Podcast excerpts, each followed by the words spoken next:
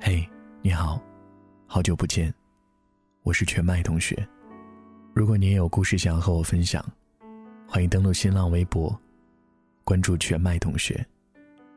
今天这篇文字来自于有故事的蒋同学。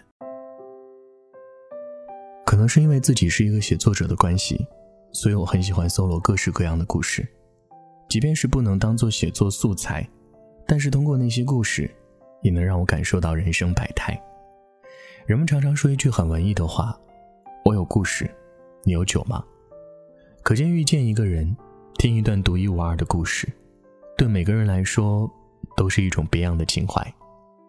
世界这么大，没有什么能比相遇更加令人欣喜的。之前有很多朋友问我：“你工作这么忙，哪有机会去遇见那么多的人，听那么多的故事？”我笑嘻嘻的回答：“这你就不懂了吧？其实我的很多故事都是从顺风车的车主那儿听来的。令我惊喜的是，我们之间的相遇虽然短暂，但是我们曾经有那么一瞬间，是真的交了心。还记得有一次我出差，因为机场离我租的房子太远，所以我就提前一天约了顺风车。车主是一个很年轻的小伙子，目前在一家公司里做 HR。”可能是因为他的工作每天都要跟人打交道，所以他很健谈。三十多公里的距离，我们一路都谈笑风生。他给我讲了他的故事，听完之后，我挺感慨的。人们都说现在的爱情是快餐式的爱情，认识不到两天就可以说爱，得不到就可以立即转移目标建立感情。可是我从那位顺风车车主的故事里，却看到了深情和专注。他说那天是他跟女朋友求婚的第二天，而就在他求婚的前一天，女朋友刚刚跟他提出分手。我诧异的问他原因，他淡淡的笑了一下，略带无奈的说了一句：“因为他不想耽误我。”可也正是因为如此，我才要用我这一辈子，去陪在他身边。他说他跟女朋友是大学同学，大二的时候他们就在一起了，毕业之后又约好一起留在北京。甚至他们还无数次的畅想过什么时候拜访对方的父母，什么时候结婚，去哪里度蜜月。可是这一切都还没来得及实现，老天就猝不及防的给他们设置了命运的第一道关卡。女友查出了舌部鳞状细胞癌，女友不想耽误他，思考了很久之后决定跟他分手。可是没想到的是，他在第二天就向女友求了婚，他拿了攒了很久的积蓄去买了戒指。跪在女友面前，承诺要照顾她一生一世。女友答应了他的求婚。听完他的故事，我也忍不住红了眼眶。他有点不好意思地说：“未来的日子可能会很艰难，可是我爱了他六年，即便是死亡，我也希望能够陪在他身边。”他言辞坚定恳切，那一刻的我好像对爱情这件事儿，有了更加深刻的理解。还有一位令我印象很深刻的车主，是一名退休工人，他的年龄和我爸爸相仿。我们见面之后，他用一口很浓重的北京腔说：“我帮你把行李放后备箱吧。”一边说，一边伸手帮我抬箱子。那一刻，不知道为什么，其实我莫名的有点感动。上车之后，我跟车主聊起了天，他听说我一个人在北京，就开始忙得不停的提醒我要照顾好自己，还说北京很冷。不要因为好看就不穿厚衣服。说你们年轻人就爱熬夜，一定要早点睡，不然等老了之后身体就都是毛病。他嘱咐我的样子特别像家长在家唠叨我的样子，那种特别希望你好的感情，又诚恳又真挚。后来车主问我：“你有没有对象啊？”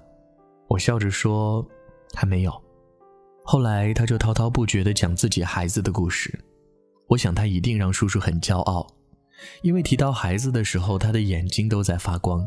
他说，孩子在外企上班，刚从英国留学回来，人特别实诚，各方面条件都很优秀，但是因为工作太忙，总是没有时间接触更多的人。后来他有点不好意思地问我，能不能把电话给他，搞清楚他的用意之后，我差点笑出声。没想到约个顺风车。还能遇见个介绍对象的。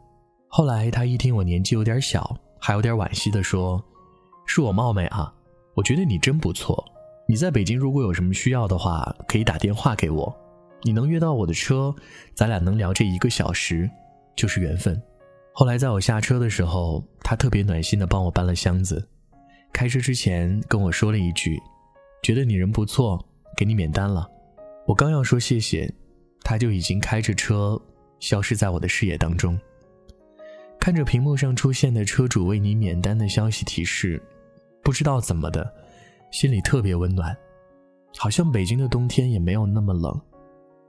我很感谢生命当中的每一次相遇，不论时间长短，总是有惊喜发生。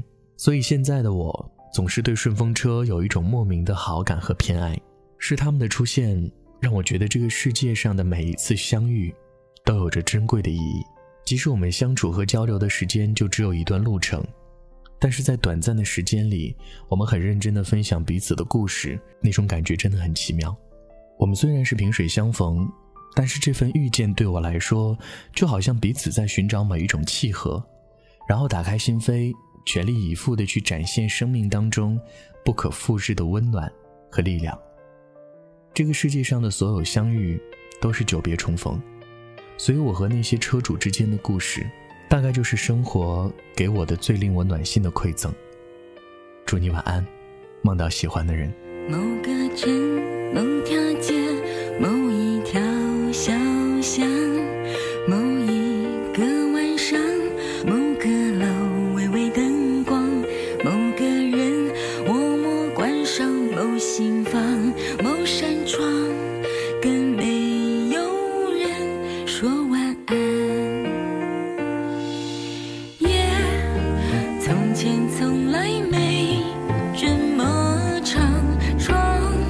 忘了。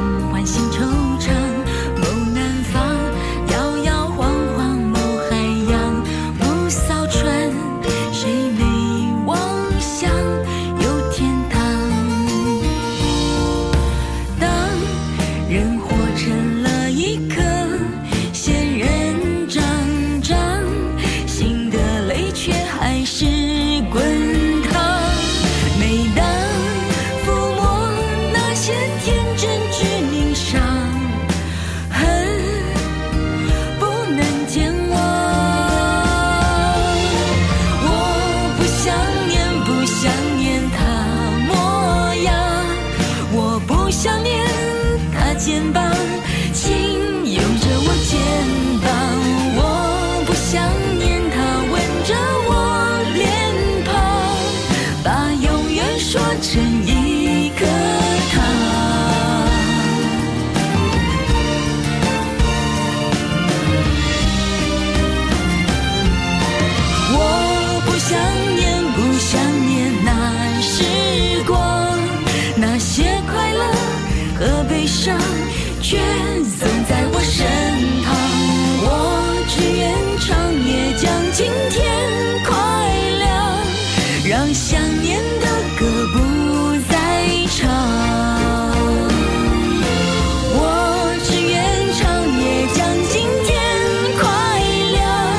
让想念